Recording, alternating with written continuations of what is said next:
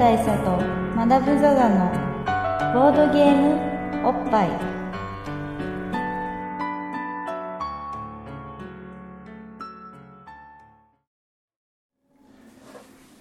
明けましておめでとうございます。えーバブル大佐とマダム・ザ・ザのボードゲームボードゲームおっぱいでございます。えーしめやかに。そうですね。あのーまあ年も明けまして、はいえー2012年。2012年。そうか2012年ですね今ね。もねすでに2週間とか過ぎしていますけども。そうですね。収録時でですかうんらねあのーまあ、去年のね、まあ、このあのこの間新年あ新年じゃない、えー忘年はい。の回を撮った時に俺去年の忘年の回と新年の回聞き直してみたんですよ。はい。久々に。そしたら去年の新年の回もあのーまあ年が明けてそろそろ2週間が経とうとしておりますけどもつってて。あまあじゃあ今と同じ。安定のクオリティってことです。まあでもそんなものじゃないですか。だってうん。ね。じゃあ例えばお互いがお互いの家でですよ。新年明けましておめでとうございます。っつってね、うん。まあゴーンゴーンっつってあ なるじゃないですか。あでまあなんかみんな「紅白」とか見終わってちょっと雰囲気ってなってるじゃないですか、で次の日起きるとなんかニューイヤー駅伝とか始まってるわけじゃないですか、あとなんかなんですか新春隠し芸大会ってまだやってるんですかあれ。やってるのかわかんないですけど、ああいうのがある中、いやーぼっぱい取らなきゃっつって1月1日からね家を出てあのなんか会ってね。そうそうそうそううん「大佐待った」っつって「いや今来たとこ」みたいな感じで収録に臨むっていう振り袖着てね。おかしいじゃないですかやっぱり。僕は振り袖ですけどねそれは、まず他県にいるしね。そうなんですよね。正月っつうとね。正月っつうとね僕山梨にいましたからね、なるほど。僕静岡に行きましたからねあら。まあ全然まあ近い確かに、まあ そうね。そんな、富士山挟んで。うん思ったより離れてなかった。おお迎えさんぐらいの感じですけど。そうね、うん。まあそんな感じで行くわけにいかないので、はい。まあスカイプ使うしかないもんねそうそうそうそう。そうするとあのなんかスカイプってなんか1秒ぐらい誤差があるので 若干キレの悪い会話がこう録音されることになるっていう、うん。そういうのもまあ良くないなと。はい。いうことでね。まああれですね。年が明けて初めて顔を明かすああ別にそうでもない？まあ実はそうでもない。あああそうね。ああとあそれありましたね。ありました。はい。ですけどまああのそういう感じではい。ええー。ー、取る取るに至ったわけですよ。はい。まうん。あもう年明けて2週間ぐらいですが、そんなものです。そうですね、まあ、前回会った時はあのあれでしたね、まあ、ぼっぱい、まあ、一杯あその年新年なんでええ。改めてこうこのポッドキャストのコンセプトを説明しますと、コンセプチュアルな部分をそうですね。はい、説明しますと、装いも新たに。えーまあ、毎回ですねドイツなりなり。ドイツっぽいはい。あのボードゲームやカードゲーム、まあ、国産のものとか国産のものとかもアメリカのゲームとかって余裕であるんですけどもまあなんか紙とか鉛筆とか鉛筆はあんま使わないな。うん紙とかコマとかそうそうそういうのを使ったゲーム。を、え1個取り上げてその、えー話をしつつ、えーそれを、えーまあ、皆さんにその素晴らしさを伝えるべくですねはい。どんぐらい素晴らしいかっていうのを、えーまあ、なんか数値化したいなと思いまして、はい。えーまあ、なんか明確な基準が必要であろうと。はい。でこれは万人が素晴らしいと思うのじゃなきゃいけないだろうと。そうそうじゃないと普遍的なテーマにはなりえない。そうですよね。これゴーヤ何個分ですみたいなこと言ってもゴーヤが嫌いな人には逆の意味ゴーヤ苦いからなみたいな話ありますしねというわけで、えーその基準としておっぱいをそうですね。うん。おっぱいを。乳房を。そうです。はい。えー、女性の。女性のね。はい。早急をね。いいね。いいでしょ。いいね。早急をね。早急をね。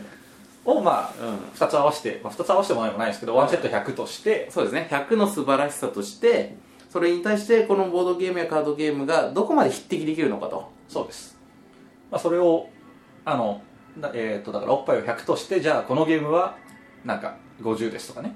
そうですね。60ですとか。うん。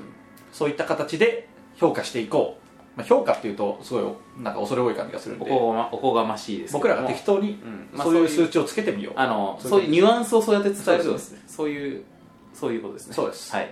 そういうコンセプトに基づいたコンセプチュアルポッドキャストポッドキャストポッドキャスト。はいここまでしっかり説明すると思ってなかったですそうですね。まあ久々なんで。まあさすがにこの新あどうも。お願いします。はい。じゃあ野菜チップス。はいありがとうございまます。はいどうも。というわけでポッドキャストあの野菜チップスがね野菜チップスが。来ましたけど。まあこんな感じでカラオケボックスで、まあ、一杯やりつつ撮ったりとかしてと。今我々も、まあ、ビールを、まあ、片手に、そうですね。うん、じゃあ明けましておめでとうございます。明けましておめでとうございますすあーっていう感じでっていう感じでやってます。まあ、前回マダムと会った時はこの一杯やる部分だけで終わっちゃったってことなんですよね。そうです。簡単に言うと、まあやろうかなってうっすら思ってたんですよ、うん。まあ、ただ一杯以上すでに入った状態で、うん。やろうかなと思ってお店に入ったらうん。あのまあ普段僕らはカラオケボックスで撮るわけですけど、うん。それをはるかに凌駕する感じのうん。BGM がかかっていて、うん。これは確実にしっかり聞こえるなっていう感じ。SKE がガンガン勝ってたよねかかってました、うん。すごい距離かかってました。だからちょっとこのままだと SKE ポポッドキャストになっちゃうなということで。江本さんにすげえ怒られる可能性があるので。そうですね。それでまあ改めて今日、まあ、場をこうやって持たせていただいたと。そうですね。いうことです。はい、はい。まあこんなしっかりした説明をしても新年から聞き始める既得な人ってまずいないと思うんですけど。そうですね。なんであんなにしっかり説明をしてしまったのか、なんか久たまにはってたまには。はい。感じですまあみんな忘れてねちょっとうっすらだってなこのテーマなんだだって最初の方消えちゃってるでしょ今。いや大丈夫です。あるんだっけ？復帰してますあそうなんだ。なので聞けるんですけどまあ、長いこと聞いてるとみんな忘れるじゃないですか。うん。ボードゲームおっぱいってなんだっけ？どんなポッドキャストだっけ？みたいな話になるじゃないですか、あのいやそば近くにありすぎて空気みたいな存在にだんだんなってきてるんじゃないかと。なんかあるじゃないですかこ愛情がね。う、ね、あの本来短すぎて本来の目的から外れてしまうものってあったりするじゃないですか。うんなんか例えばメガネ拭きとかをうん。ずっと DS 拭いてたら、これなんだっけってなるじゃないですか。あ何拭くもんだっけってなるじゃないですか。あ DS とか PSP ばっか拭いてると、うん。メガネを拭くもんだって忘れちゃうでしょ。これこのメガネ服メガネも拭けるなみたいな。そうそうそうそうそういう話になるじゃないですか、ね、携帯なんかまさにそうです。iPhone がうん。何のためのものだったかってこと電話もできるなみたいな。そうそうそうそう、うんあそういえば電話ってあったねみたいな、ね、一月丸一回も電話しない人とかいるでしょ。音声でも通話できるなこれってそうそうそうそう便利だなってなるじゃないですか、そのねあの隠された利便性を知ってほしくて、なるほど。まあ、僕らのポッドキャストは便利ではないんですけど。ポッドキャストはだからぼまあボードゲームおっぱいは実はボードゲームのことを知る機能もあるっていう。そういうことです。ん。それは皆さん実はねもそうそう忘れがちだと思いますけどそうなんですよね。それが忘れがちだなっていうことで今回改めてね。そうですね。じゃあそこのところをちゃんと確認させていただいた上で、えー今回のテーマなんですけどもはい。今回のテーマは、えー今年の抱負今年の抱負。そうですね。今の再確認したところで。でまあそういうわけで、まあ普段はボードゲームのことをいろいろと情報最新情報やいろいろな知識が手に入るポッドキャストなんですけども、まあ、今回だけはそのボードゲームの話をお休みしおて休みして。そういうなんかそのニュース報道報道番組的な側面をちょっとお休みして、はいはい。ちょもうちょっとこうちょっとバラエティ的なふわっとした話をしてもいいかなね。徹子の部屋的な話を。そうですねすればいいってことですね。はい。だけど今年をどんな年にしたいかってことに関してなんですけどもはい。まだまだ何かありますかね。今年の抱負ね。僕ね結構毎年今年の抱負っていうことをうん。誰からも聞かれないのに自分で言ったりするんですよ。ほうほうほ俺は今年はこうだね。ううんうん。みたいな。うんみたいなことを言ってたんです。うんなんですけど今年はそういえば言ってないなって思いまあ。した聞かれもしなかったなって。うん思ってまあだからここれまあ今年初聞かれ今貯めてた感じでしょだから。そうそうそうそうそう。僕の抱負をね抱負力を抱負ゲージがどんどん抱負ゲージ。そうそうそう。抱負ゲージがドゥイン抱負ゲージがドゥイン今赤くなっててそうで怒りっていう。のがバーバーバーってなってるでしょリミットオーバーした感じになってるんですけど、うんまあだから抱負。つっても抱負ってそんなにないじゃないですか。こんなに抱負ゲージ貯めてなんですけど。ないのか。ありますよ。何ですか？僕ね去年はうん今年の抱負はうん結婚ですって言ってたんです。去年。なるほど。2011年の抱負は結婚だったと。そうです。それはどうなんですか？まあそれは普通に果たしまして。お。なので今年は新婚愛ある家庭っていうね、まあ、つまりつまり簡単に言うとと去年の11月くらいに僕は結婚しましたけれども。去年え今なるべくさらっと済まそうとしてるでしょ。そうですよ去年の11月ぐらいにに。マダムがが。えー、まあ誰かしら誰かしらと。ある女性と、そうそうそうそう。マリケージ。まあ、おをドゥ。してディドゥ。そうそうディドゥ。ダン。ダンして。だから今は僕はかなり入魂っていう状態ですよ。なるほど。っていうことですよ皆さん。そう。なのでうん。今年は、うん。いまあ、さっき言いかけたんですけど、うん。1年ぐらい経つとねうん。多分飽きてくるじゃないですか。うん。僕ら 僕らボードゲームとか、う12回やったら飽きるじゃないですか、うん。で次のゲームってなるじゃないですか、うんで僕ボードゲーム好きじゃないですか、うん。ってことは三段論法的にねうんうん。ちょっと危ういじゃないですか。なるほど。愛が。そうそうそうそうそうあだから今年の抱負としては、うん。そうならんようにね僕がいつまでたってもファウナーを愛するように、うんまあずっと遊べるゲームもねたくさんありますからね。そうそうそうそう、だからそこになんかね例えばカルカソンヌフうん。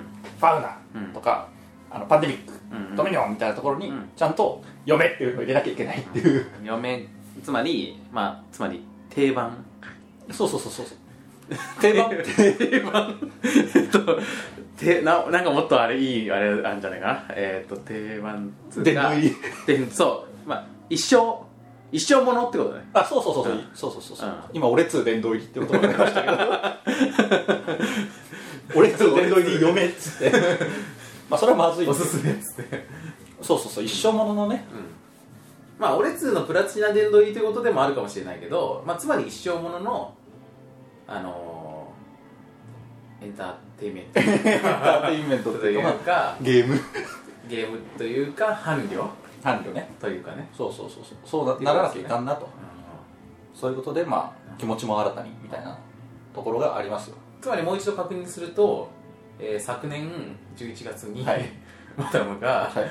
えー、とご結婚されたということですか？そうですね。おめでとうございます。ありがとうございます。おめでとうございます、まああありがとうございます。ね。あまあこれであれですよ。ーうんあのボードゲームおっぱいうん。MC2 名既婚者ってことになりましたね。そうなんですね。あのー、そうそう。まあ、知らない方は知らないかもしれませんが大佐も既婚者なので。あのー、まあ僕はねあの去年、うん、例えばアダムとイブとかを出してる時とかにまあいろいろこうあとまあお店関係でなんかこうまあいろいろありがたいことにいろいろんな記事とかでインタビューさね。ねそのしていただいたりとかなんかこう街のニュース中野、ええ。中野ニュースみたいのに出たりとかした時にまあ嫁と一緒に店やってますよってことであの出させていただいて。まあそれにようんって、それによってまああのあんだけあんだけ童貞感を出しておきながらはい、童貞アピールしておきながら。あながらひも手感出しておきながら最大者だよみたいな。そうですね。そしりを僕がねツイッター上で結構受けたんですよ、ええ心ない受けてましたね。心ないだいぶ受けてましたね。心ない方々。心ないリスナーの方々からだからだいぶ受だけてましたね。からそしりを受けましてでその時にですねあのマダムは本当にここぞとばかりに そうですね。いやマダムはあの独身ですけどねみたいな。み未婚ですよ。未婚ですよ未婚ですよっつって。でなんかまあそのそういうツイッター上の方々もこれでマダムまであのそなんかリア充だったら俺たちやりきれないわみたいうないやそう。そ話こはがねそうそうあありまして。ったんですよ、うん。でじゃあ僕はね、うん。だから、まあ、すごい軽いノリで、うん。まあちまあ、ちなむとねうん。そのあのマダムは未婚ですって僕がうん。意気揚々と発言してたんですけど、うん。それがちょうどね僕が結婚する1週間前ぐらいです。そうなんですよ、だから今しか言えないと思って俺すげえ大急ぎで行ったんですよ、いやだから俺もそれを見てこいつこいつここぞとばかりだなって思ってちゃん今だっつって。そう。ワンワンチャン来たと思って、バーって行ってで俺はだからすごい軽いノリで言ってるから、うん。まあ、これもさらっと流されて終わりなみたいな感じだったんですよ、うん。ね。でまあそのすぐ後にね。マダムフゲラみたいな感じになるかなと思ったら、うなんかねすげえリアルな反応返ってきたんですよ、ん。よかったっつって。あのごめんマダム本当に安心したみたいなやつとか、あのなんかマダムにもいつかいい人が現れる。いい人が現れますよみたいなのとかあとまあちょうどアダムとイブが出るちょっと前ぐらいだったんで、うん。アダムとイブによってマダムにもマダムもリア充になれるといいですねみたいな感じのあの心温まるメッセージがすげえ来ちゃったから、うんあのこいつはまずいぞってなってまあ、つまり言いづらくなったそうそうそうそうそうそれでだからあのなんていうんですか前前があったかかったせいで俺がひどいみたいな感じになるじゃないですか僕がね。みんながあったかくなければあの軽く済んだのにみんながなんか無駄なんか無駄じゃない。なんかすげえあったかい感じだったから俺がすごい冷たくなったんですよ。まあだから相対で。あれだよねそのマダム内ビジョンとしてはなんかこうあのなんだよ大佐リア充かよみたいな感じになった時にでもまだまだまあど未婚ですよってなってこれでいや聞いてねえしみたいな感じになって、でそのすぐ後にに。あの年末とかにあのはい結婚しましたっつって、結婚しましたっつって、うん。お前さっきあれあれなんだったんだよちょっとねどうみたいなね。そうそうどみたいな。うん。のをあの想定してました、うん。どぐらいを想定してたんですけど、うん。あのなんかそういう反応返ってきちゃったからすげえ言いづらいってなって、うん。まあ、結果ねうん。あの前回忘年の回を取ったわけですけど、まあ、その時にね僕ら軽くその辺話しててうん。どうしますかねあれっつって。結婚？言う？言う？してない体で行く？みたいなことを。このでも今言っとかないとタイミング逃して言えなくなるよっつってそうみたいな話をしてて、うん。あの結局、ん。まとまらないまま収録始まっちゃったから言うか言わないか決めないで。そう決めないで。でまあまあ流れです。流れでつってたら、うん。結果ねいや聞き直して思ったんですけどね、だから、その辺がうやむやになってるせいで、うん。そもそも忘年の回なのにちゃんと忘年してるの大佐だけなんですよ。そうそう。俺はすげえ1年のことを振り返ってそうそう。今年はいろいろあったわっつって。そうなんですけど、泥じゃあマダムはどうだったみたいな話とかがないから俺全く忘年しないまま終わったんですよ、うん俺だってそのそこ振っていいのかどうかわからそうないそうそうそう。で俺も どうしようどうしようと思ってて。うでまあ結局だから、忘年言えずじまいででまあ年越すじゃないですか、うん。でいろいろ悩んだ結果、うん。これ言わんのまずいぞって思んって、うんまあ誠実さそうそうそうそう。だってねまあ我々。ボッパいつまで続くか分かんないじゃないですか。そうだよね。ね。まあ一月後に終わる可能性もあれば5年続く可能性だってあるわけじゃないですか、まあ、前者なら何も起こらないですけど、ん。5年くらい続いた時に、うん。俺それまでずっと未婚の手でいくのみたいな。そうだね。で5年後ぐらいにテーブルゲームインザワールドでマダム実はみたいなことをすっぱ抜かれそうすっぱ抜かれるとまずいじゃないですか。なんかあのまあそれで大騒ぎになったらですけど寒いじゃないですか。だって僕らリスナーもあの 風の涙ぐらいしかいないわけで。そう。そうなんだっつってで僕入って何みたいな感じになるじゃないですか。逆に触れてくれそうなところがそこそのぐらいしかない。そうそうそうそう。だからあのすごい怖い状態になるわけですよ、うん。なんかねあの何年かかけてのクソ寒。うん。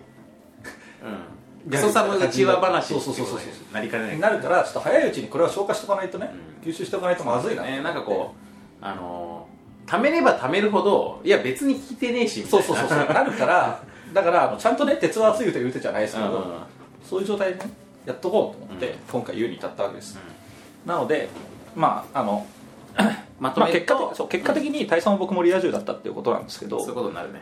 まあでも、ういやねこれは周りにもよく言ってることなんですけど、うん。リア充だからって心の童貞を失うわけじゃないってことですよ。あのね本当ねそこはねまあ精神的童貞って言葉がありまして、なるほど。まあ、精神的童貞 DT っていう本が三浦淳さんが出してるんですけど三浦先生がね。三浦先生がね。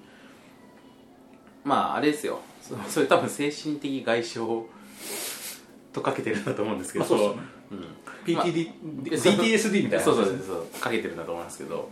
まあその DT っていうのがあってですね概念が。はい。俺はその概念に、まあ、かつていあの痛く感銘を受けたんですけど。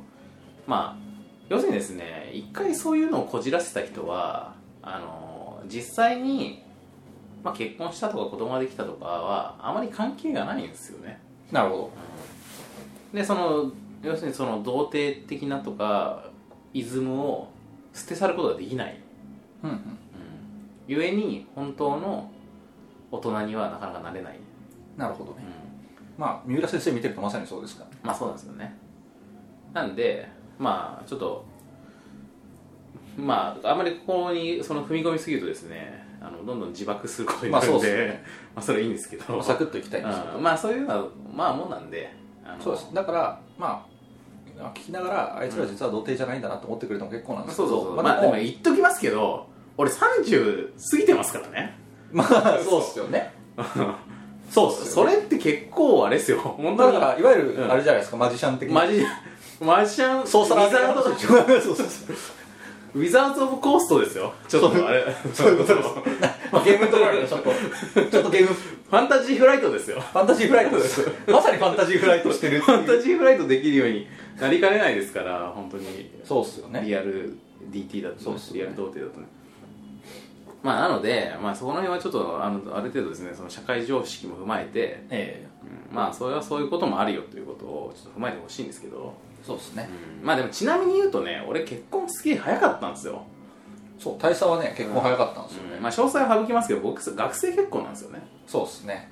だからもうね あのすでに結婚10年 超えてるんですよ。すごいですよね、そういう倦怠期も超えちゃったぐらいの感じですもんいやもうだからねあのなんつうかそういうぐらいの早期に結婚してしまうとだってねあのなんていうかもう本当にあ二十歳過ぎの状態を皆さんイメージしていただきたいんですけど、はい。マジであのぐらいの青臭さっていうかえもう本当にエヴァンゲリオンのことしか考えてなかったですよ僕はその時。え 結婚は結婚はしたものの。したものの。そのぐらいの状態で結婚したわけですから、えエヴァンゲリオンとかマテリアのことしかマテリアをどの穴にはめるかみたいなことしか考えてなかったです。そうです。いやでも 時代的にマテリアはめる頃とはまた随分長いことあ ちょっとちょっと後だね。まああのそのくらいの中二感のままえあの結婚するとですね意外とその後そのテンションがずずっと維持されるんですよ。えなるほど。ある程度大人になってからだとそこでスイッチが切り替わっていいパパになるってこともあるかもしれなくって、え実際ですねこの年明けにあの同級生からもらった年賀状とかを見るともう本当に完全にパパだなっていう状態にはいはい。なってるわけなんですけど、こうえいるわけなんですけどなんか意外とですねあの私のようななんか早い時からそういうふうにこう大人の世界に半分足を踏み入れてしまった人間はですね、はい。そのままこうその後も完全に踏み込むこともできずえ。かといって本物のその子供でいることもできず。えなるほど。だからすごいチューブラリンなね。そ青春のエアポケットみたいなところに閉じ込められ続けるわけうです、ね、そうです。その状態のまま今に至ると、まあ、これがこのボードゲームおっぱいのあの精神性のね。そうです。現れです結構重要なところを占めてると思いますよ、そうですね。まあ、おっぱいっていうのはね、まあ、ある意味幼児性の表れですから。そうっすよね。だからマダムも、まあ、今僕ここでねあのちょっとそういう結婚生活の先達としてねはい。あのアドバイスしておきますと、はい。まあ、アダムマダムも結婚してアダムって言いましたよ。ついねアダムとかイブとか言っちゃうんですよ。あのマダムもね、はい。まあ、結婚してあのまあいろいろねこれからはあの家庭を守るはい。責任をとかみたいなことを、まあ、ちょっとね。家族とか親戚とかに言ったかもしれないんだけどもそういうこと言いますよね、うん。まあ僕は言わずになんとかやり過ごしましたけど言うべきですよねまあある種今の精神性で一回ロックがかかると思ってください。なるほど。ここでか？この精神性でロックかかっちゃ結構まずいんですけそう。どねこれはまあ俺の俺の持論としてですね。ここで一回ロックがセーブしたと思ってください。なるほど、うなるほどね。そうそう結婚時で一回ロックんかかる。そうそうそうそうそう、それはね、うそしたら俺タイミング間違えたかもしれないですね。いやだって、いやでも俺が結婚した時より今のマダムの方が大人だからね全然。あまあそれはそうかもしれないですけど、うん。まあ年齢的にねっていうのもありますし、とはいとはいえですよ。まあでもあまあいやどうだ？それでいいのかもしれないですね。なぜなら、うん。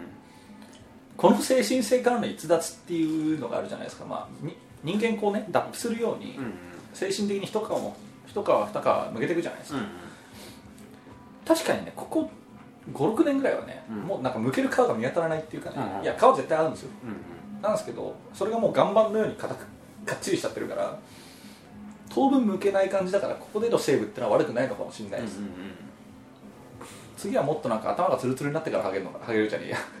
あの、まあ、ハゲてからね。ハゲてから皮もハゲるのかなみたいなところあるんでいいのかもしれませんよそれは。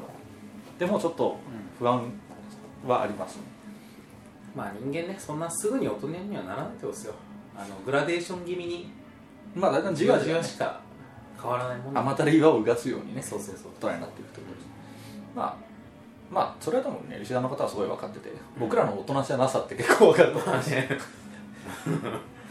それはなん。かね隠しようがないから隠しようがないしねいい大人が2人カラオケボックスで撮ってるってのもあれですしね。終了終了間際に店員が来るのを想定せずに録音してるっていうのもそうですしね、うん。まあいろいろね子供の部分っていうのはあってでまあ実際童貞の部分っていうのはものすごくあるわけですよ、うん。まあねみんなねあのどういう状況にあってもみんなモテたいんですよ、そう。いや本当にモテたいっていう気持ちが年々強くなってきて。ね普通思春期とかにガッてあるじゃないですか、僕は結構特殊な思春期を送っちゃったので、あの思春期の頃には何もなかったわけです、というかまあ女の子はいない状態だったので何もなくて。男子校。そうそうでも本当二十歳くらいからようやく女子がいっぱいいる。っていうかまあなんか下手するとちょっと女子まみれぐらいのところにうん。身を置くことになって、あの美術系そうこれはね分かってくれる人がちょっとそう未来に行ったんでね、分かってくれる人少ないと思うんですけど、うん。女子酔いってのがあるんですよ。ほ教室に入るじゃないですか、うんうん。女子いっぱいいるじゃないですか、うそうすると女の子って女の子っていい香りするじゃないですか、でもそれが凝縮されると、当てられる感じになるんですよ。で気持ち悪くなって、あのデッサンとかやってる途中でその女子のいい香り方によって気持ち悪くなって途中で俺は教室を出て休むっていうぐらいの女子なりのしてなさだったわけです。でそこにケムクジャラの先生がやってきて大丈夫かっつって。俺の俺の匂いを嗅ぐかっつって。それはそれで勘弁ご勘弁いただきたいところなんですけど。まあそういう状態の、ねがあるとねうん。あの僕の精神性っていうのもねいろいろこう変わってきちゃうわけですよ、まあ、だからこそのその童貞力みたいなものがあったりっていうのもあるわけですよ、うん。何の話をし始めたのか僕よく覚えてないんですけど。まあ結婚してみてみたいなね。いや違う違うよ。あの今年の抱負だよ。今年の抱負？今年の抱負。いや言ったじゃだからあれだね。そのまあ良い家庭をですか維持する。うんうん。なるほどなるほど。ってことですよ。うん。であとねまあせっかくこの話したんでね。うん。いや別にこの話関係ないんですけど、うん。せっかく新年の抱負言ったんで、ん。僕のし忘れた忘年をねはいはい去年どうだかったそうそうそうそう。でまああの流れから分かる通り去年何があったかとしたらまず婚約したってことですよね、まあでもそれは大したことがなくて。うん。婚約したのいつ頃？2月。うん。あもう年明けすぐだ。そうですね。じゃあもう去年1年間は結婚婚約に始まり結婚に終わるって感じだね。だでしたね。うでまあだから2月に婚約して11月に結婚、まあ、ちなみに面白い話であの大佐の結婚した人10年と月10日違いってことになりましたね。んそうなんだよね。私2000 まあちょっと恥ずかしいんですけど、はい。2001年の1月1日に結婚したんですよ。ね分かりやすい。分かりやねすいですこれねわかるでしょ？この中にあの 若 若気の若い感青い感じ。分かるでしょ、うん。でまあ1まあ月その1日の深夜に時間外窓口に出しに行きましたからね。これね童貞感ありますよ、うん。中二感っていうかね、でまあ大佐がそうなら僕もそうっていうか 大佐も童貞なら僕も童貞っていうか僕はだから2011年11月17日ですよ。にゾロ目だ。ゾロ目です、まあでこれはちょっとなんかひどい話で、うん。僕ね11月11日にしようと決めたのはうん。覚えやすいからだって言ってたの、でも俺2011年であることに全然気づいてなくて。あそうなの？たまたまなの？そうえ11月11日にしようって奥さんは気づいてたんじゃないの？あのね気づいてました。ででなんか友達と飲んでて、結婚いつすんの？みたいな「いや11月11日にしようと思ってるんですよ」なんつったら「あ2011年だしね。ぴったりだね」みたいな話されて「あっ! 」へえすげえ!」っ！つって。すげえ偶然だよっつって。そうそうそう。奥さんに。偶然だよね。そうそうそう。知ってる？っつって、うん今年2011年じゃないっつって1 6つ並ぶんだってっつったら「えっ?」つって。えだからじゃないの？気づいてないのっつって。そうそうそう。つって、まあ、超びっくりされるっていうのがありましたよ。しかもさマダムがそれを決めて、まあ、実際その、まあ、席を入れててその後だからね俺の結婚の日のことを。そう知ったのてかてかこの間だからね。そうちょうど数日前ぐらいです そう、うん、ついこの間だからね。そう。でまあクソびっくりしたっていうのがあって、うん。まあ、ちなみに結婚話をもうちょっとすると、うんあの僕はねかなり世間を知らないってことがうん。往々にして分かっなんか今回言いこと分かったんですけど、僕ね入籍するって超簡単だと思ってたんですよ。うん。まあ紙一枚出せばってよく言うよね。そう。そうそうう。ん。だから完全にそのつもりでいたんです、うでも実際そうじゃない。なんですけどあのねまず戸籍謄本が必要だってことを僕は知らなくて。あそうだっけ？戸籍謄本必要なんですよあのねお互いがうん。同じ市内とか区内にいて、あそこであげるんだったら大丈夫なんですよ。俺幼馴染だからね。すごいでしょ大佐。そう幼馴染っていうこのリア充レベルの高さですけど。いやわかんないけど。でもまあだから同じ、同じところに住んでたからいらなかったね。で、まあ、僕はそうじゃなかったので、うん。あのまあ、つまりなんか住民票のありかとかそういうやつですよ。うんだからあと本籍地だ。うん本籍地がどこにあるかで結構違って、うん。本籍地のあるところで戸籍謄本取ってこいやって言われたんですよ。でそれを知ったのが結婚するその入籍する数日前ぐらいで、やっべえってなって僕はまあ取りに帰るんですけど、あの向こうは会社を休まないと取りに帰る時間がない。うん。であってまあ向こうは会社を休んで取りに行くじゃないですか。それが入籍する前日ですよ。で当日に俺は昼までグースカ寝てたんですけど、うん。あとはもう出しゃいいから楽グースかわパスかだ。でそしたらですよ、ね、うちの女房が起きて、まあ、起きてっていうかあの戸籍謄本取って、俺に電話が来るわけですよ。そしたらは入籍をするには承認ってものが必要らしいよって言うんですよ。の新概念で承認っつって。でね新郎と新婦の方に一人ずつあのこの結婚を認めますじゃないですけど、うん。そういうなんか署名と印鑑を押す人が必要なんだって。いう確かにそれ普段聞かないもんね。そう。でもう11月11日なんですよこいつはまじいことになったっつってそれがだからしかもだからなんですかもうひお昼になるかなぐらいですよ、うん僕はグースカ寝てたんで。まあ。そうそうそう。んうでつっても平日だったのでみんな会社行ってるじゃないですか、うん。で大騒ぎになってなんかなぜなんだっけな5時まあ役所が閉まるまでが勝負だっつって、うんそこから時間外になるとなんか次の部屋使いになったりするかもしれないっつって、大慌てでうん。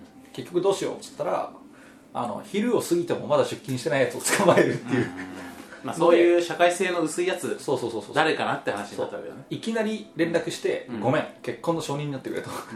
でそれを了承するようないい加減なそういい加減なねうん。いい加減な情に熱いやつを見つけて、なんとかしてまあ新婦側はね、うん。なんか、まあ、せっかくだから向こうの友達がいいっていうんで、うん。ちゃんともうねお子さんも生まれそうな主婦の方とかねそういうしっかりした人がいるんでうん。そういうところの家にわざわざ押しかけまして、ひたすらに頭を下げて書いてもらうみたいな感じでギリギリクリアしたんですけど、うん。まあ危なかったと。っていうのがまあ一個あって、うん。でもう一つはあの、うん。結婚指輪って作るじゃないですか、で結婚指輪もねあのまあなし指輪だからうん。行って買えばいいじゃないと思って、行くじゃないですか。でなんか刻印とか入れますかっつって「へえ刻印なんてのがあんだ」って話になるわけですよ。でまあせっかくだから刻印入れようよってなってじゃあ1並べっかっつって1並べるじゃないですかでもうこれでバッチリだわなんつったら。出来上がりに3週間ぐらいかかりますって言うわけですよ。間に合わない。でそう月末くらいにはできますって言う。んですよそれ作りに行ったのがやっぱりあの結婚する数日前ですよ。だから結果間に合わなかったです。みたいなことがあってやっぱ手続きってね結構いろいろ煩雑らしいですね。ってことが今回分かる まあちなみに言うとさっき言ってたあのあれまあひ真っ昼間でもとっ捕まりそうなやつっていうことで言うとまあ俺にも連絡来ましたからね。そうです。あのお店をね とりあえずお店に行くかもしれないっすっつって。でもね本当にタイムアタックだったんで、うん。それでこれ中野に行ってからどこそこに行ってみたいなこと考えてて。間に合わねえっつそうって。そしたらもうちょっと近いところで見つかるからこっちの方が間に合う可能性があるっつって。で友達にそうです。近くに住んでる。そうそうそうそう。だからね本当にあのまあ夫婦っていうかほぼ夫婦になりかけの2人が揃ってどうするマイヤーズに駆け込んでくる可能性がありましたね、いやあれね残念だよ。俺以外にもあの まああれですよアダムとイブのあのデザイン全般してくださったことではい。有名なそうですね。有名な宇佐美さんって方がいらっしゃるんですけど。方にもあの 一応声をかけたんですけど、まあそうしたらあの家のあたりまで来てくれって話になって、うん。まあ、仕事があるんでね当たり前ですけど、うん。でやっぱり距離を計算するわけです。でちょっとこれ遠いなみたいないやだからねその宇佐美さんと俺と2人ともあの承認になれなくて残念だったわって。そうです、なのでまああの残念話して。心の承認ってことですよ。そうだね。僕があの打診をしたということはね、なのでねまあ僕の僕の結婚には承認が4人いたってことです、そういうことですよ。まあ、みたいな話がありましたっていう、まあ、結婚話もねあんま長く続けるとあれなんでこの辺で。で、まあ、もう一つね忘年っていう話をさせてもらうとですよ、あのまあ、大佐が去年結膜炎で苦しんだじゃないですか。で僕が僕であの忘年を取り終わった後の12月30日に角膜炎っていうのになったんですね。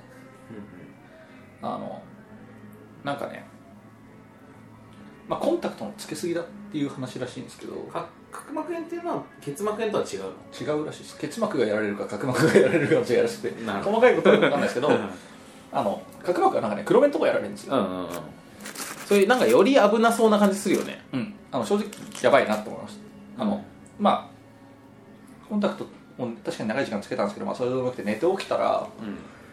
なんか目にゴミ入ってるなみたいな感じだったんですよ。なんですけどそれがどんどん加速してきてあの目が開けられないぐらい痛い。でもう涙が止めどなく出るみたいな状態であこれはやばいぞっつって。でもなんせ12月30日なので年末ですよ。でまあ眼科やってるか調べて行ったんですけど、まあ、まず行くまでの道が僕はこうね年末だって言うんですよ。みんなちょっと浮かれモードじゃないですか、なのにこうハンカチーフを片手にね シックシックシックシック泣きながらの涙がずーっと出るっていうね。そうです、ね、西東京の繁華街あたりをシクシクシクシクしているわけですよ僕は。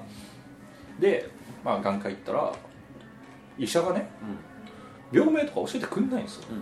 教えてくんないっていうかまあ聞けば教えてくれたのかもしれないですけどまあ右目になったんですけどまず左目見て「ああ」つって右目見た瞬間に「ありゃー」みたいなこと言うんですよ。あ えー？と思って、あでまあこれはコンタクトのつけすぎだねなんつって。はあっつったらそれ以上何も言わずにこうカルテにねあの簡単な目の絵を描くじゃないですか。こうしこの目のなんなんつうんですか、うん。く唇みたいな形のこういうの描いてから中に丸描いて、うん。と思ったら黒目の中にん。すっごい勢いで点打ち始めたんですよ、バシバシバシバシバシっつって。それを俺見ながら「えあんなことになってんの?」と思ってでじゃあ結局どういう処置してればいいんですかねみたいな話したらうーんまあ34日はコンタクトつけちゃダメだね。なんか何傷ができてるみたいなことなの多分そんな感じだと思います。でなんか抗生物質とビタミンを点ビタミン剤みたいなのを点眼してくださいみたいな。それだけで終わってであのちょうど友達が医者だったんで、うん。その後その友達と会う約束があったから、こうねあの、まあ、僕眼鏡つけてるんですけど、うんこの眼鏡と目の間にさっきまでしくしく泣いてた時のうん。ハンカチをこうバシッて刺して、うん。あのハンカチ眼帯みたいな即席ハンカチ眼帯みたいなものを作って、友達と会ってなんかプゲラみたいな感じになってあの医者に行ったらこんなこと言われましたっつったらそれは角膜炎ですと。でとりあえず眼帯を買いましょうっつって眼帯を買う。うん。でまあ年末綾波コスプレみたいな状態になって、でまあこれ当選みたいな感じだ。でなんか飲むかみたいな。うん話になって「いやこれ飲んで大丈夫なの?」っつったらあの飲むとすごい痛くなります。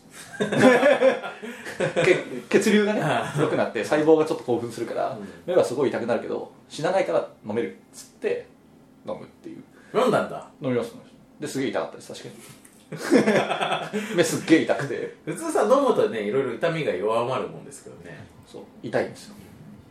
で痛くてだから結局僕ね年末年始お正月迎えてもなお眼帯っていう状態でしたね。なるほど。っていうのが、まあ、あの急遽あったのでそれが僕の忘年だったな。それそれ滑り込みじゃんだって。まあ滑り込みですけど だから忘れたいってことですね、うん。まあ、というか新年にまたいでますから。ねなるほどね。まああの年末年始何があったかっていう話だよね。年末年始は本当それがあったっていうのと、あとあのこれもまあ心温まる僕からハートウォーミングなエピソードですけどあの、まあ、旅館にね泊まっていていやー正月だから飲むべやつって酒をね親と一緒に買い込んだんですよ。そしたらば旅館ってすげえ飯出るじゃないですか、まあちなみにその、まあ、そう旅館で過ごしたんですよ。旅館に家族で行ってね。でなんか飯ですよっつって食堂行ったらまず100畳ぐらいのね畳100畳ぐらいのところのど真ん中に家族分のお膳だけあるっていうほなんか砂漠の中のオアシスみたいな状態になってて、う。ほまあ、そこでなんかプゲラって笑いながら食ったんですけど、うそういうのお坊ちゃまくんちみたいなね。そうそうそうそうそうだから、まあ、ちょうどね家族でこれお茶碗見てたみたいな話をししてたんですけど。そうそうそうそう。これ上流階級外の一つも飛ばせるぞって思ってたんですけど。なんかメメイド出てきたんですよそこで。お坊ちゃまくんちみたいだね。そう。まああの日本人じゃないメイドが出てきたんですけど。宋さんっていうね。へ まあ、メイドが出てきたんです。それですごいびっくりして、うん。で当然なんかそんなノリだからすげえ飯出てきたんですよ。うですげえ食ったら腹いっぱいになってすげえ酒を買い込んだのに7時何ぼかとかで寝たわけですよ僕は。ん。で起きたら深夜1時であのなんか起きたら部屋とかも真っ暗で家族とかほぼ全員寝ててでおやおやと思ってなんせ、ね、7時に寝て1時に起きたら6時間寝てるから、うん。もう朝まで寝れないじゃないですか。で困ったなと思ってあの、まあ、2部屋に分かれてたんですけどもしかしたらうちの親父なら起きてるかもしれん。と思って行ったら「いやー7時半ぐらい寝ちゃってさ」つって「いや今起きちゃってね」なんつって。いいね親子だね。そう親子で完全に合致して、うん。じゃあしょうがないから朝まで飲もうやっつって。多分生まれて初めてですよあの親父としっぽり朝まで飲むっていうの,、っていうのをやってやれ薄毛がしたことないな。薄毛。の話。薄毛の話腰痛の話とかね。親父もあれだよねその息子とさ薄毛と腰痛の話するっつったらももうね。うねなんか大きくなったな大きくなったなって感じになりますよね。あとまあうちのうちのばあさんの愚痴とかを話すわけですよね。ボケできちゃってねなんつって。そうそう。だから結局あれですよあの2人して腰が痛いもんだから、うん。深夜3時ぐらいにあのまあなんか旅館のねこうちょっと外れの方にあのこう2人ね対面でうん。腰掛けるみたいなスペースあるじゃないですか大体。うんなんか灰皿とかこんな。うん。あのスペースのあたりでこう2人して仁王立ちでひたすら腰をグラインドさせてストレッチするっていう。深夜3時とかです。におっさん2人でずっと腰を回すっていうそういうやばい絵をねやっての一晩うん。いいね。っていうあのハードウォーミングなエピソードがあったから今年は幸先いいぞと。いいじゃん。なんかあれのび太の結婚前夜みたいじゃん。本当ね。そうそうそう。でねなんか、まあ、その時うちの嫁もねなんかうちの家族と一緒にそういうのをたわけですよ。お披露目じゃないですけど、だからねあのあんたんとこの嫁は女才がないねみたいな。そうっすねみたいな。何がないの？女才ないっていうね。あの要は。女才ってえーっとあれですよ。だからまあ何の問題もないじゃないですけどこうねだからそのばあさんとかと話したりと何かするんですよ、うんうん。みたいな時もこう物落ちしないしみたいな、うんまあ、そういうなんか嫁姑問題も起こりにくそうだなみたいなこと思ったんじゃないですか。うんいいじゃないですか。そうそうそうそうありがたいっすねなんつって。そういいい奥さんじゃないですか。ありがたいっすね、いい奥さんだと信じています、まあ、そんな感じでねあの年末年始だいぶハートウォーミングかついい感じに過ごしました。まだ右目はちょっと痛いですけど、どうでしたか大佐は？年末年始ですか。年末年始はまあ僕はまあ静岡に帰ってたんですけども。えまあじ静岡育ちなんですよ。えはい。それは島生まあので静岡育ちなんですよフリンチ買ってきた。フレンチ買ったことで有名な。有名な静岡。静岡に帰りましたけども、まあ、今回はですね、まあ、そういうこうあのボボードゲ買いには走らずですね、はい。まあのんびり過ごしてきたんですけども、まあ、強いて言うならあの静岡にいながらにして中野ブロードウェイ漫画ほを買う。そして読むっうていう正月でしたね。中野ブロードウェイ漫画ってのがあるんですか？あのねこれ本当ね皆さんぜひ読んでいただきたいんですけども、はい。えーブロードウェイ・オブ・ザ・デッドっほうていう。それは誰もが無双する？しかも副題副題がいいんですよ。童貞 SOS っていうの。が 超いいじゃないですか。う。ん。まあ、まあ、まあ中野ブローでドウェイと童貞は切っても切り離せない関係性がありますからねでまあ放題 な漫画だけど放題があるんですけどはい。放題ジョンビっていうんですけど女女女って書いてジョンビっていうんですけど期待しかできないな今のところ。こういう最高な漫画がありましてでまあ僕ぐらいの中野ブロードウェイ愛になってくると、ええ。まあ、即買いせざるまあを得ない。即買いでしょうね即買いですからね。この漫画本当面白くってほあのーまあなぜ童貞 SOS かというとですねてかなぜジョンビかというとですね、はい。まああのーまあそのロメロ以降のゾンビものとしてはえあの、まあ、ベーシックな感じとして、まあそのなんか病原菌か何かわからないんだけど何らかの理由でこう感染性のなんか異常な病気が流行ってですね、あのーまあみんなが凶暴化してはい。あの人を襲うようになっちゃったと。ただそれがあの女性だけなんですねあの女性にしか感染しない。そう女性だけが突然凶暴化してあの男を襲って生きたまま食うようになってしまったと。なるほど。でその結果ですね、えー身近に女性がいる男は全滅して身近に女性がいない。引きこもりの童貞だけが生き残った。なるほど。みたいな世界で主人公が、まあ、サバイバルしていくみたいな、はいはいはい。でその、まあ、物語っていうか、まあ、まだ1巻しか出てないんですけど、まあ、1巻の途中で、えー舞台がブロードウェイに移るんですよ。はいはい。ブロードウェイに立てこもるんですよ。でそれまでは「ジョンビ」っていうタイトルだったのが途中からタイトルが変わって「ブロードウェイ・オブ・ザ・デッド」っていうタイトルなんですよ。途中で変わるんですそう。そのかっこいいわ。なんかねワゴン車みたいななんか車で移動しててその車がブロードウェイのあの中野サンモールを抜けた入り口あるじゃないですか。えあの入り口に車がゴーンって突っ込むみたいなところであのーまた新たに「ブロードウェイ・オブ・ザ・デッド」ってタイトルが出るんですよ。え かっこいい。っていうまあボンクラ、まあボンクラゾンビ漫画ボンクラゾンビ漫画ですそれは童貞 SOS っつっても別になんかそのゾンビ化したゾンビがうん。なんかエロいことしてくれるわけではないんですよ。チンポ行動するんですよ。あマジっすか？そう。でチンポはやっぱ踊り食いに限るねとか言って。あ結構喋るんですいやあのねあそう。これがまた画期的であのね知性を失ってないんですよ基本的に。はいはいはただ凶暴化して男を襲うだけで基本的に生きてるんですよ。いなるほでなんかこうあのなんかその男のまあ研究者がそのジョンビを捉えてねであなたはいつジョンビになったんですかとかっていう、まあ、質問はいはいするシーンがあるんですけど、ここで「うんダジャレか!」みたいなことを言いながら「っていうか俺私たちゾンビじゃねえし」みたいな。どあそうだって生きてるしみたいな、はいはいはい。うんこととか言うんですよ。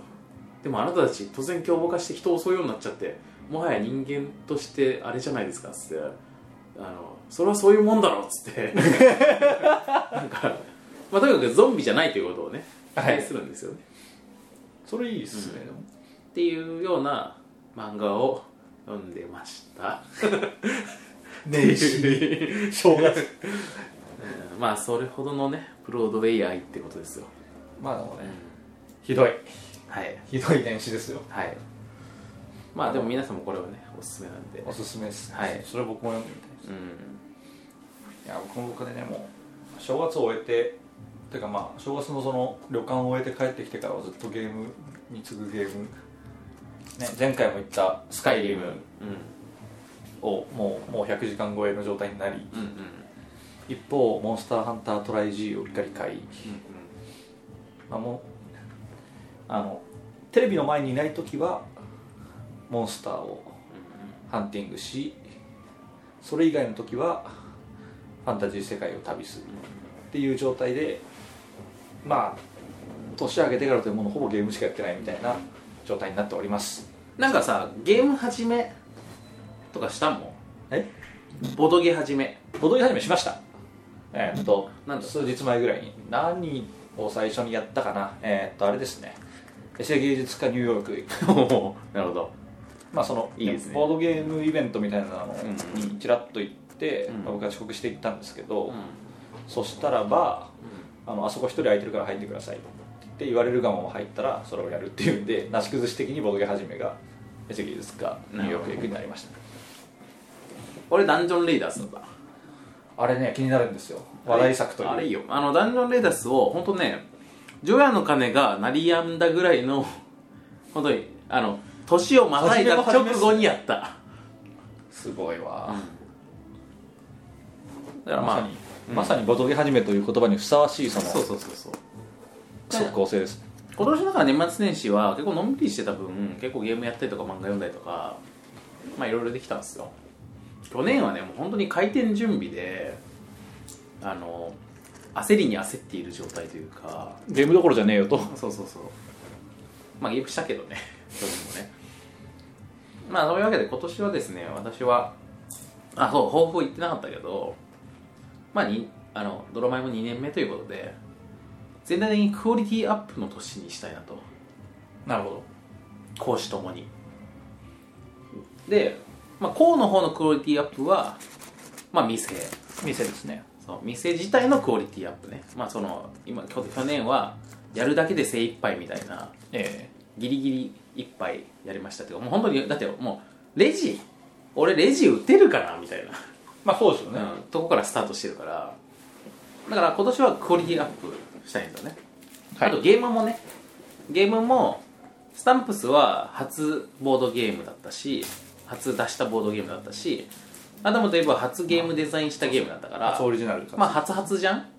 だから今年は、まあ、クオリティ上げますよ。あの最初であのぐらいだからレベルが上がったらもっといいかもしれないっていうふうに自分に期待してあげたい、なるほど。いいですね、うん、せめて俺せめて俺ぐらいは自分に期待してあげたいみたそうそう自分に優しくってのは本当にそうそうそうそうそうそうそう。あのドロッセルマイヤーズ今あのありそうでなかった感じのボードゲームショップみたいな感じじゃないですか、キャッチコピー的な感じで。でもそれってだんだんありそうでなかったじゃなくなってくるっていうか泥米自体が、まあ、あるものになっていくわけでしょ。そうですね。だからまあ、うんなかったっていう感じよりは、もうそれがずっと続くと、うん。単純に1個あるって話になりますね。そうそうそうそう。でその後じゃあどういう店にがいいのかなと思って、まあ、今俺が思っている一つのコンセプトが褒められて伸びるタイプの店。ドロッそれそれいいですね。2年目のね。そうそうそう。かなって思ってるけどまあちょっと奥さんがどういうかわからないんで まだまだ決まらないですけどもまあそんなようなことも思ってるような感じで、まあ、要するにそのクオリティアップをしたいっていうのがこの褒められて伸びるタイプの店っていういいですね。俺の脳内キャッチコピーに現れてる。現れてなる市の方は何ですか？ん？あ講師のね。市の方はえっとね片付けかな？普通うちのかな？あのね今ねもう本当ね去年1年間で何があったああう市でどうなったかっつうともうとにかくねうちの中段ボールだらけなんですよ。なるほど。あのゲーム作るとどうなるかっていうことに関して、まあ、皆さんいろいろあの作ったことのある方はご存知だと思いますし作ったことのない方は、まあ、いろいろ例えば、わかんないけどお金が儲かるとかね、えー有名になるとかね。お客さんの遊びましたっていう感想を聞いて一喜一憂するとかですね、まあ、いろいろそういうことを想像されるかもしれないですけども。まあやったことのある人が分かるのは段ボールが増えるってことです、なるほどね、まあ、でもこれはねあのすごくわかる気がします、うん。そういうものを作るとね。そうそうそう。あの当然段ボールに入ってきますからそう。いろんなものが。で皆さんドロッセルマイヤーズに来たことのある方はご存知だと思いますがあのスペースですからねそうっすね。あそこに在庫なんかそんなに置けるわけないでしょ。そうするとと自宅にあのスタンプス。アダムとイブ、えー、宮廷マダムの作法はいはいはい。美薬のレシピ。なるほど。紳士のつらアントワネットのおもちゃ箱。つって。どっさりとね。っていうそして紙袋。そうですね。泥泥米紙袋。みたいな。感じになってるわけでございますよそれはしょうがないですね、うん。でもまあやっぱ片付けないとねそうそうそう。どんどん足の踏み場もなくなっていくし。そうでボドゲもどんどんまた溜まっていくしね。そうですね。うん。あの去年あのあれ泥米市というのである程度こう放出させていただいたんですけども、えまあ、そういうものをまあこう残ってるものとかも含めてね、まあ、ちょっとちゃんと整理整頓してクオリティを上げたい。っそうですね。ていうことですね。いやまあまあ普通普です。通普通だからもまあ甲に若干足突っ込んでる感じの。そうそうあの完全にこうのことが侵食した結果の侵食した結果の死ですそうですよね。わかる。まああとはあれですね。言わなきゃいけないのは、うん。勃発としての抱負ですよ、ああそうです。あごめん。けこうのことこ死のこともう一回もう言っていい、はい。あのその型クオリティアップ死の型クオリティアップは主に片付けですって言いましたけど、まあ、片付け整理整頓っていうことで言うともう一個今型その実践してることがすでに実践してることがありまして、やっぱね抱負って本当すぐ始めないとダメなんですその日から。なるほど。決めた日から。で今1月序盤の時点ですでに実践してることとしてはハードディスクレコーダーにアニメの新番組を貯めないようにしてます。すぐ消化するってことですそう。ねあの新あのまあもう皆さん全員そうだと思いますけどあのアニメの新番組があったら自動的に録画するような設定になってるわけですよ。はい。ね？まあ皆さんもまあ皆さんそうだと思い皆ます。さんもまあ日本国民のほとんどの方はそうだと思いますけどそれを前はまあいつか見よって感じでとっときがちだったのをもう放送した瞬間に見てます。次の日ぐらいに。いいですね。でそれすごい時間かかるでしょ。今のこのかかります。かなりかかります。アニメ供給方のこの昨今。でお俺今どうしてるかっつうともう完全にそこを割り切ってあのメソッドとしてですね、えー今のアニメって大体アバンタイトルからでしょ？はい。あの主題歌の前タイトにル前のね。そう主題歌の前に一一芝居あるじゃないですか、えそのアバンタイトルと主題歌まで見て CM が入ったとこまで見てえ決める。もう見るか見ないか判断します。早い。気が早いですねそのその見方。その時点で今今期これを見るか見ないかっていうのも決めるって決めてですね。それをもう自分に完全に課しました。なるほどでそれもかなり厳しくジャッジしてるんで。でもその方法論だとあれですよ。あのなんか以前昔のはちょっと前の話で言うと、うん。あのマドカマギカとかは、うん。あの切り落とされがちですよ。ああいうああいうタイプのものは。まあねでも「マドカマギカ」とかはもうやっぱりアバンタイトルを見たらなんかその演出で普通じゃないってことは分かるはずなんだよね。あストーリーは分かんないですよ。でも、うん、あの演出で物語のトーンは分かるはずだからあとあの主題歌まで見ればスタッフも分かるしスタジオも分かるしメインキャストも大体分かるじゃないですか、えここで判断できないようならダメだってことですね。えなるほどね。だから「マドカマギカ」を今放送さされたとしたらまあ最初は確かに普通に魔法少女ものっぽい始まり方するかもしれないけどでもなんかやっぱちょっと根底に流れる不吉なムードええ。とか、その辛坊監督ってことですかとか、まあ、そういうことをいろいろうろぶちですかそうそうそうそう加味して残すっていう判断をすべき。すべき。すべき。なるほどね。それができる。するか分かんないけど自分であってほしい。っていうことです。でこれはもう本当にねその審美眼っていうかそのあの、まあそねその自分への挑戦ですそうそうそうそう。自分の目利きの問題なんで。でこれボードゲームを仕入れたりとかする時と一緒ですよ。事前情報とか、えあのボードゲームギークとかの評価とかである程度想像するわけじゃないですか、はい。作者とか会社とかねだからまあそれをね本当にねあの修行だと思って心を鬼にしてそうしてます、それは大変ですよかなり、今日もかなりのやつを切り捨てました。おお。パパの言うことを聞きなさいとかも切ったし。いいで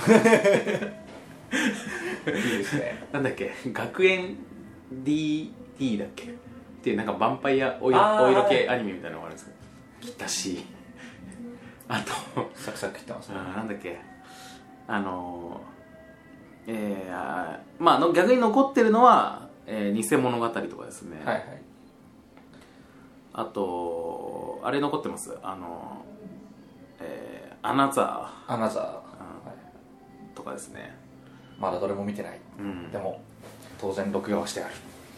みたいな感じでガンガン切ってますね。なるほうどいいですね。まあでもそうで実際僕もねんうん。あのハードディスクとかを漁ってみると3クール前のとこが一番も見られず多うんうん分、お置いとかれたりするわけですよ、うん。誇りを完全にかぶってるわけです、うん。ああいうのやっぱねよくない。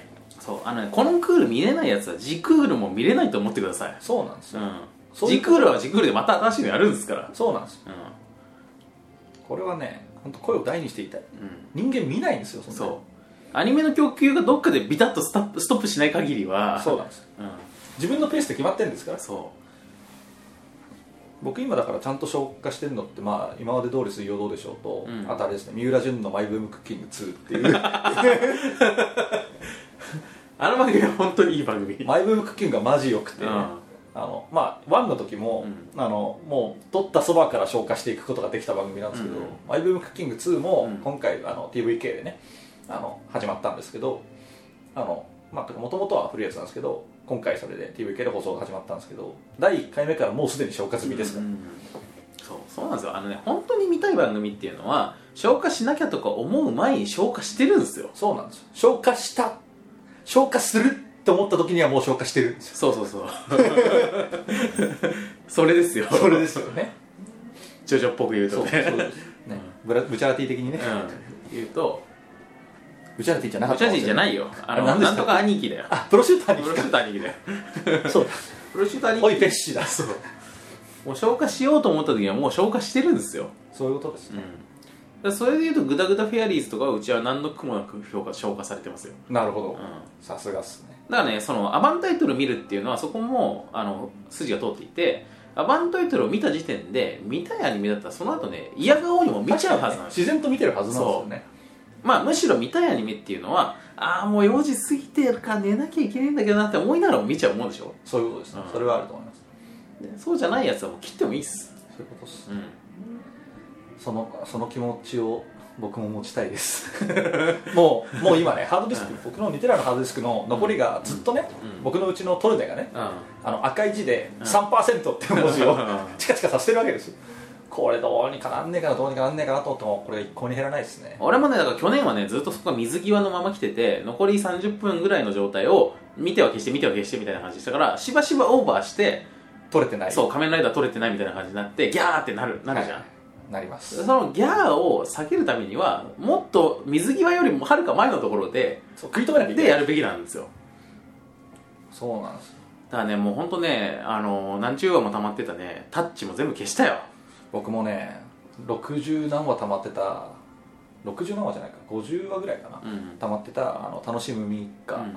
まあ1期2期ありますからね、うん。すごい長いんですけどもうやっぱ全泣く泣く全部消しましたね。あとこの間はそんなに泣く泣くじゃなく、ガンダムエイジを全部消しましたね。あーあの僕もガンダムエイジは割と泣く泣くじゃなく消しましたね。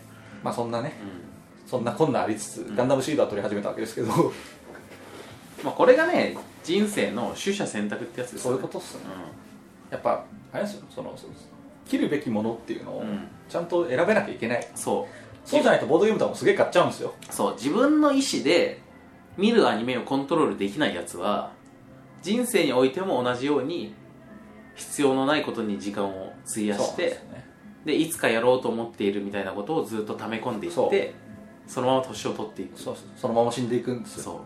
でなんか子孫とかがねうん。これなんだ？みたいな話になるわけじゃないですか、うん。このこのシュリンクを封をされたまま開封されてないこのドミニオンっていうやつは何だみたいな話になるじゃないですか。んか同じようなのがたくさんある。ちょっと色が違うやつが。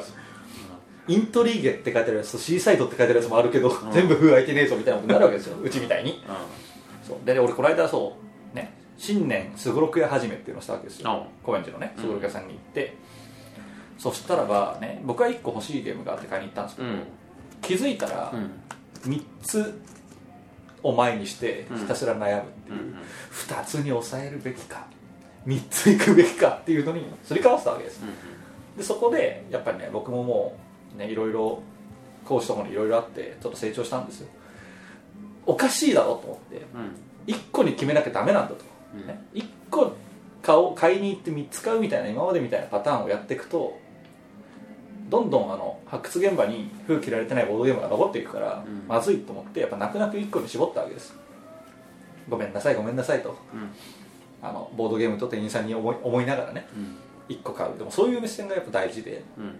これはだから本当ね多分皆さんもそうだと思うんですよ。うん。一回ボードゲームに行ってしまうと、ね、気づくとなんか5個10個買っちゃうようなね人たちがいっぱいいるじゃないですか。うん。まあ全くいいことですけどね。そういいことなんですけどね。それはお店としては、私としては全くいいことだと思いますけどね。そうそうそう。でだからその辺もねやっぱ少しこうね自分が本当に欲しいものは何だ？っていう考え方がね。でまあそこへの免罪符として今1個に絞ってもまた来ればいいからっていう自分への言い訳で変えますかまあ逆に言うとね俺だからこのアニメ断捨離。らはいを通じて思ったことはですね、まあ、逆に言うと見ると決めたやつは見るってことですよ、そうですね。うそうそうそうそうそう。それは本当重要なんですよ。ゲームにしてもそうですし、うん。他のなんか例えば小説とかもそうじゃないですか、ん。買ったまま置いといてるとかね、うん。読むと決めたものは読む。うん。アニメを見ると決めたものは見る。ゲームをやると決めたものはやる。そうなんかいらないもんをつられて23個買うみたいなことをしてなければ逆に絞りに絞ったこれはやりたいっていう一本は多少のなんかこうあの奮発した値段でも全然ありでしょだからそれを買っていくってことですよ、そうそれが大事です、うん。ね。っていうのを踏まえて、うん。あれですよ。あの大佐のところにねドロッセルマイヤーズさんにお越しの際は、ね、あれも欲しいなこれも欲しいなって言ってたらあの大佐がバシッと言ってくれますから。全部買うといいですよって。その後で考えればいいです。そうその後で考えればいいですよ。ってあって損はないですからね。でこれもおすすめですよ。うん。なんつってね、まあ、そういうねすごい月水感じの接客してくれると思うんでそうですね。おすすめですっていうことでもう結構時間が経ちましたけど。はい。まあ今日はですねこんな感じでまあ落とす気分の抜けきらぬままそうですね。あのだらだらとですねあのボードゲームとか関ほぼ関係のない話を。ていうかほぼプライベートな話を。そうっすね。まあたまにはね。うんあの本当つもは脇道にそれるってことが全然ないじゃないですか。まずないっすよね。ずでっとボードゲームの話してやっぱりねなんかああいうこうあのあんまりにもデータや報道によったそうですね。あのポッドキャストアカデミックすぎるっていうのはあり聞いてますからてね。疲れるとこあると思うん。ですよねそうなんですよね。やっぱね国営放送みたいですもんねそうそうそうそうそう。BBC かって話ですよそうなんですよ。ディスカバリーチャンネルかみたいなね、そうまあ、あっちはまだちょっとバラエティー感ありますけど、うん。う。んまあ。NHK エンタープライズかっていう感じがするぐらいです。そそうなっちゃうとねやっぱりこうのんびり見るにはう聞くねには。みたいな、うん。そう聞くにはねっていうちょっと肩肘張っちゃう感じかもしれないなみたいな、うん。なまあたまには箸休め的にこんな回もありますよ。そうです。次回からはいつも通りいつも通りのあの本当に分析に分析を重ねたそうです。アカデミックなゲームの、ねガチガチ批評系のね。のねあの中身になりますので次回ぶった切られるのはどのゲームかな。どのゲームかな。う僕らから口ですからね。んね。ね。うんというような感じで、という感じであのえーいつもの手術もみ的な2012感じで2012年第1弾目のそうですね。新年もこんなとこですかね。なんかあれだね。その新年はまああの忘年は、まあ、まとめなんだけど、はい。新年はなんか発表するみたいな 流れが。流れが去年から。去年は店をやりました以上やりますね今年は結婚しました。結婚しましたでまあちょいちょいあると思いますよだから来年の新年では何が発表できるかな。発表されるのかなうん。っていうところで。あなんか今年もでもなんか何かしらボッパイのイベントはやりたいですね。やりたいですね、ね、1回ぐらいは。あの去年ボッパイサミット2011 2011をやらせていただきましたけどまあ2011と言ったからにはね。2012がないとね。そうですよね。やりたいですよね。なので、うん。まああのおいおい考えていきましょう。はい。あのあんまりハードルを上げすぎないように考えたいと思いますっていうところであの、まあ、ボッパイ、えー次回からはいつも通りやる予定です。はい。じゃあ今年もぼんやりざっくりいきますので。はい。よろしくお願いいた皆します。よろしくお願いします。はい。それではえー、あ告知する？告知どうしますか？一回？でえまあ落とす気分だからいっか。どうせ気分だから。あまあじゃああのえー、iTunes から聞けたりとかもしますんで、はい。今たまたまウェブから聞いてる方は iTunes でそうっすね、あの定期ダウンロードっていうかねあの、はい。聞くやつリストみたいなのに設定していただけるといいんじゃないかなと。